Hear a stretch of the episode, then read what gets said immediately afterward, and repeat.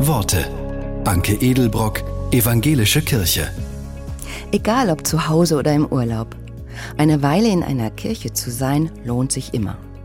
Die Bloggerin und freie Autorin Susanne Niemeyer erzählt, warum sie sich in Kirchengebäuden zu Hause fühlt. Geh in eine Kirche. Dein Zuhause überall auf der Welt. Hier hast du ein Heimatrecht. Ein unsichtbares Schild hängt an der Tür. Für jeden offen. Eintritt frei. Keine Gegenleistung erforderlich. Stille umfängt dich. Setz dich auf eine der Bänke. Du bist nicht allein, andere sind längst da gewesen, gestern und heute. Gott ist da, der in ihren Geschichten wohnt, in ihren Träumen und ihrer Sehnsucht. Hier sind die Gedanken frei. Eine Verzweiflung braucht sich nicht zu schämen. Die Sprachlosigkeit kann sich ausruhen.